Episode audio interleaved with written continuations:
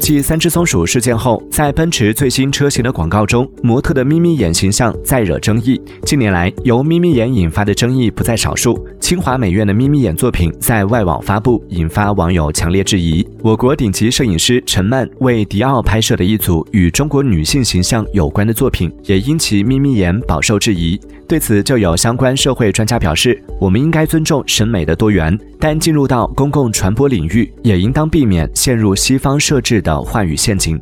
也有网友吐槽道：“我这辈子在现实生活中都没有见过那么多眯眯眼。”